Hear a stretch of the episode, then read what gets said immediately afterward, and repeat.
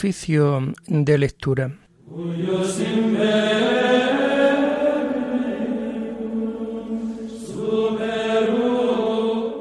Comenzamos el oficio de lectura de este lunes 2 de enero del año 2023, día en que la Iglesia celebra a los santos Basilio Magno y Gregorio Nacianceno, obispos y doctores de la Iglesia. Basilio nació en Cesarea de Capadocia el año 330, de una familia cristiana. Hombre de gran cultura y virtud, comenzó a llevar vida eremítica, pero el año 370 fue elevado a la sede episcopal de su ciudad natal. Combatió a los arrianos, escribió excelentes obras y sobre todo reglas monásticas que rigen aún hoy en muchos monasterios de Oriente. Fue gran bienhechor de los pobres. Murió el día 1 de enero del año 379. Gregorio nació el mismo año que Basilio junto a Naciancio y se desplazó a diversos lugares por razones de estudio. Siguió a su amigo Basilio en la vida solitaria, pero fue luego ordenado presbítero y obispo. El año 381 fue elegido obispo de Constantinopla, pero debido a las divisiones existentes en aquella iglesia, se retiró a Nicianzo, donde murió el 25 de enero del año 389 o del año 390. Fue llamado el teólogo por la profundidad de su doctrina y el encanto de su elocuencia. Hacemos el oficio propio de este día. Señor, ábreme los labios, y mi boca proclamará tu alabanza. Gloria al Padre, y al Hijo, y al Espíritu Santo, como era en el principio, ahora y siempre, por los siglos de los siglos. Amén. Aleluya. Venid, adoremos a Cristo, Pastor Supremo. Venid, adoremos a Cristo, Pastor Supremo. Aclama al Señor tierra entera, servid al Señor con alegría, entrad en su presencia con vítores. Venid, adoremos a Cristo, Pastor Supremo. Sabed que el Señor es Dios, que Él nos hizo y somos suyos, su pueblo y oveja de su rebaño. Venid, adoremos a Cristo, Pastor Supremo. Entrad por sus puertas con acción de gracias, por sus atrios con himnos, dándole gracias y bendiciendo su nombre. Venid, adoremos a Cristo, Pastor Supremo. El Señor es bueno, su misericordia es eterna, su fidelidad por todas las edades. Venid, adoremos a Cristo, Pastor Supremo. Gloria al Padre y al Hijo y al Espíritu Santo como era en el principio, ahora y siempre, por los siglos de los siglos. Amén. Venid, adoremos a Cristo, Pastor Supremo.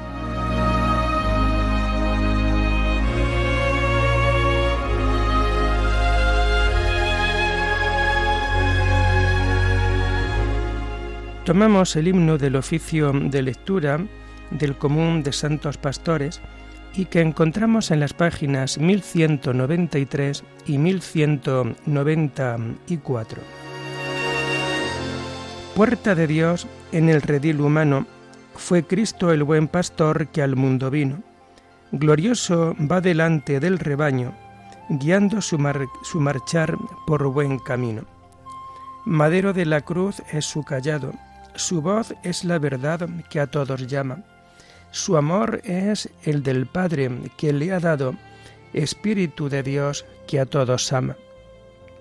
Pastores del Señor son sus ungidos, nuevos Cristos de Dios son enviados a los pueblos del mundo redimidos del único pastor, siervos amados.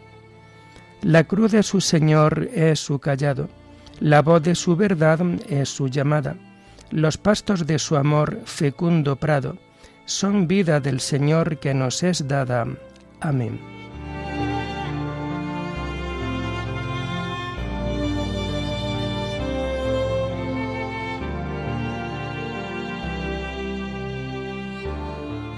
Tomamos los salmos del lunes de la segunda semana en el oficio de lectura y que vamos a encontrar a partir de la página 700. Inclina tu oído hacia mí, Señor, y ven a salvarme. A ti, Señor, me acojo. No quede yo nunca defraudado. Tú que eres justo, ponme a salvo. Inclina tu oído hacia mí. Ven a prisa a librarme. Sé la roca de mi refugio, un baluarte donde me salve. Tú que eres mi roca y mi baluarte. Por tu nombre dirígeme y guíame. Sácame de la red que me han tendido, porque tú eres mi amparo. A tus manos encomiendo mi espíritu. Tú, el Dios leal, me librarás. Tú aborreces a los que veneran ídolos inertes, pero yo confío en el Señor. Tu misericordia sea mi gozo y mi alegría. Te has fijado en mi aflicción, velas por mi vida en peligro. No me has entregado en mano del enemigo, has puesto mis pies en un camino ancho. Gloria al Padre y al Hijo y al Espíritu Santo, como era en el principio, ahora y siempre por los siglos de los siglos. Amén. Inclina tu oído hacia mí, Señor, y ven a salvarme.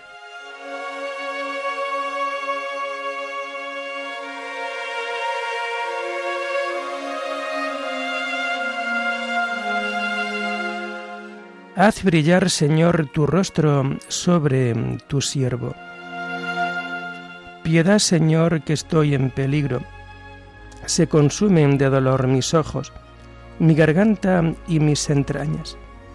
Mi vida se gasta en el dolor, mis años en los gemidos, mi vigor decae con las penas, mis huesos se consumen. Soy la burla de todos mis enemigos, la irrisión de mis vecinos, el espanto de mis conocidos. Me ven por la calle y escapan de mí. Me han olvidado como a un muerto me han desechado como a un cacharro inútil. Oigo el cuchicheo de la gente y todo me da miedo. Se conjuran contra mí y traman quitarme la vida. Pero yo confío en ti, Señor. Te digo, tú eres mi Dios. En tu mano están mis azares. Líbrame de los enemigos que me persiguen. Haz brillar tu rostro sobre tu siervo sálvame por tu misericordia. Gloria al Padre y al Hijo y al Espíritu Santo, como era en el principio, ahora y siempre, por los siglos de los siglos. Amén. Haz brillar, Señor, tu rostro sobre tu siervo.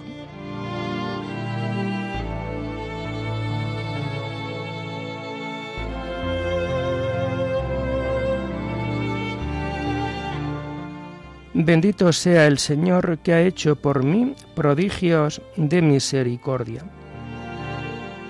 Qué bondad tan grande, Señor, reservas para tus fieles y concedes a los que a ti se acogen a la vista de todos. En el asilo de tu presencia los escondes de las conjuras humanas, los ocultas en tu tabernáculo frente a las lenguas pendencieras Bendito el Señor, que ha hecho por mí prodigios de misericordia en la ciudad amurallada. Yo decía en mi ansiedad, me has arrojado de tu vista, pero tú escuchaste mi voz suplicante cuando yo te gritaba. Amad al Señor fieles suyos, el Señor guarda a sus leales y a los soberbios les paga con creces. Sed fuertes y valientes de corazón, los que esperáis en el Señor. Gloria al Padre y al Hijo y al Espíritu Santo, como era en el principio, ahora y siempre, por los siglos de los siglos. Amén. Bendito sea el Señor, que ha hecho por mí prodigios de misericordia.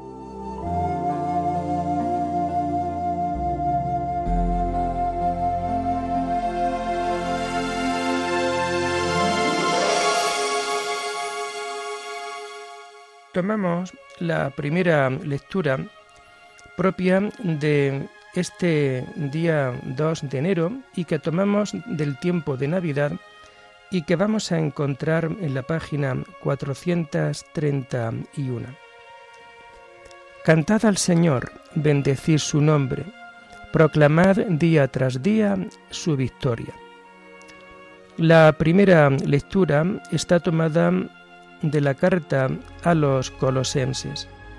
Vida nueva en Cristo.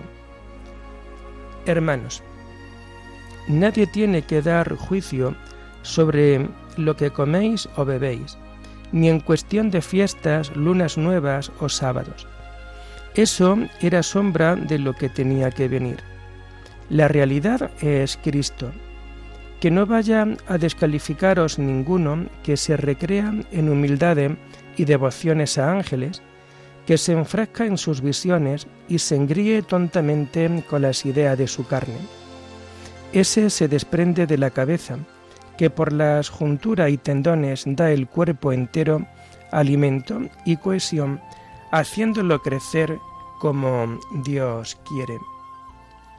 Si moristeis con Cristo a lo elemental del mundo, ¿por qué os sometéis a reglas que si aún vivierais sujetos al mundo? No tomes, no pruebes, no toques de cosas que son todas para el uso y consumo, según las consabidas prescripciones y enseñanzas humanas. Eso tiene fama de sabiduría por sus voluntarias devociones, humildades y severidad con el cuerpo, pero no tiene valor ninguno, sirve para cebar la carne. Ya que habéis resucitado con Cristo, Buscad los bienes de allá arriba, donde está Cristo, sentado a la derecha de Dios. Aspirad a los bienes de arriba, no a los de la tierra. Porque habéis muerto, y vuestra vida está con Cristo escondida en Dios. Cuando aparezca Cristo, vida vuestra, entonces también vosotros apareceréis juntamente con Él en gloria.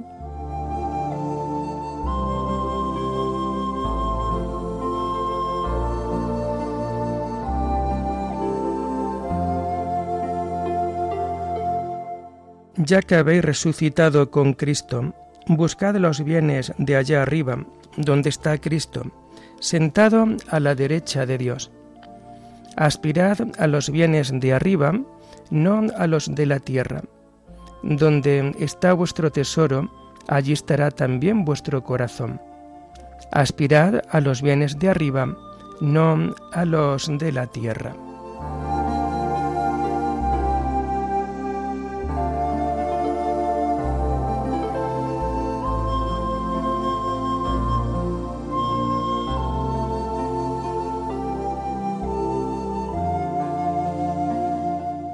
Tomamos la segunda lectura de los sermones de San Gregorio Nacianceno, obispo, que vamos a encontrar a partir de la página 1069. Como si una misma alma sustentase dos cuerpos. Nos habíamos encontrado en Atenas como la corriente de un mismo río que desde el manantial patrio nos había dispersado por las diversas regiones, arrastrados por el afán de aprender, y que de nuevo, como si nos hubiésemos puesto de acuerdo, volvió a unirnos sin duda, porque así lo dispuso Dios.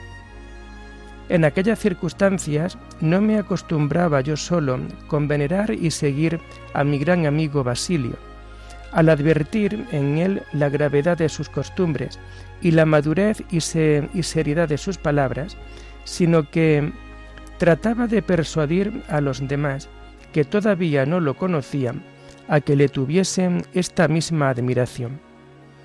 Enseguida empezó a ser tenido en gran estima por quienes conocían su fama y lo habían oído.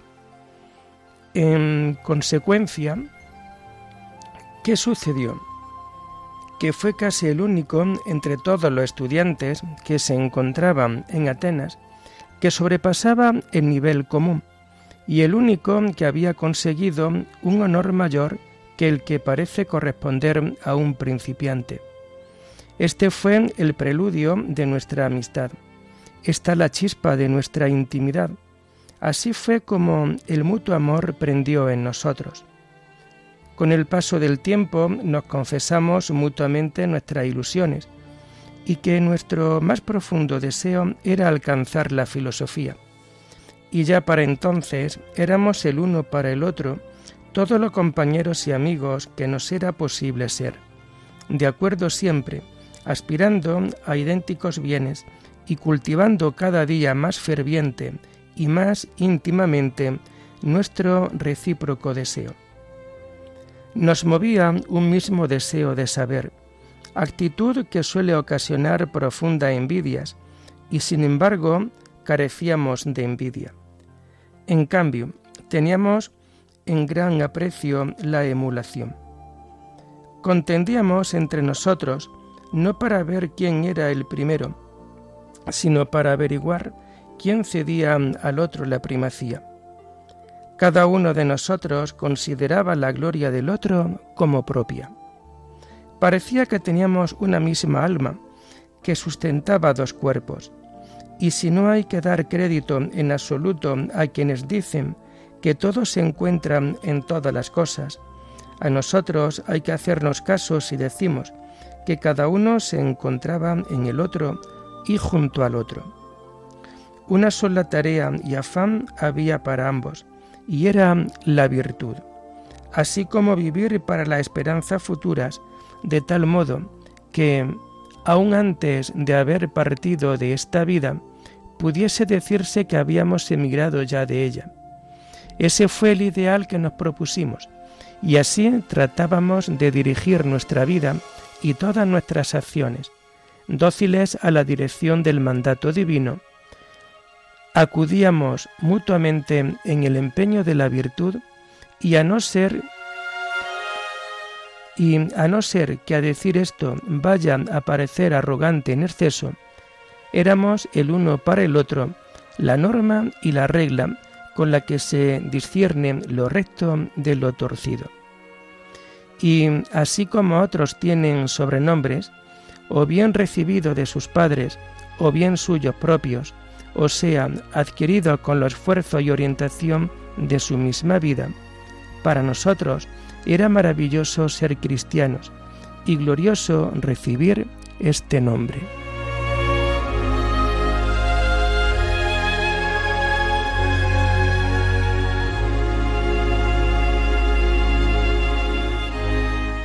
El Señor da sabiduría a los sabios y ciencia a los expertos. Revela los secretos más profundos y la luz habita junto a Él.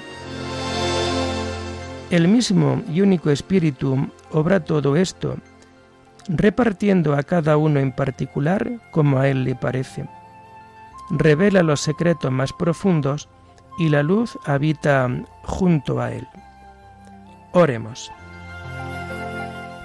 Señor Dios, que te dignaste instruir a tu Iglesia con la vida y la doctrina de San Basilio Magno y San Gregorio Nacianceno haz que busquemos humildemente tu verdad y la vivamos fielmente en el amor.